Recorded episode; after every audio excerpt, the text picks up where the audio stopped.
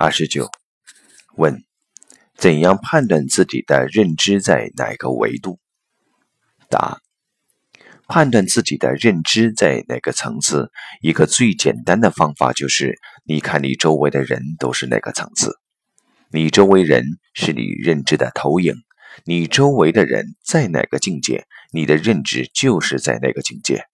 如果你看你周围都是好人，都是觉悟的人，都是佛菩萨，那你的境界就跟佛菩萨差不多了。如果周围的人都是些坏蛋，那我们的认知里面糟粕的东西就过多了。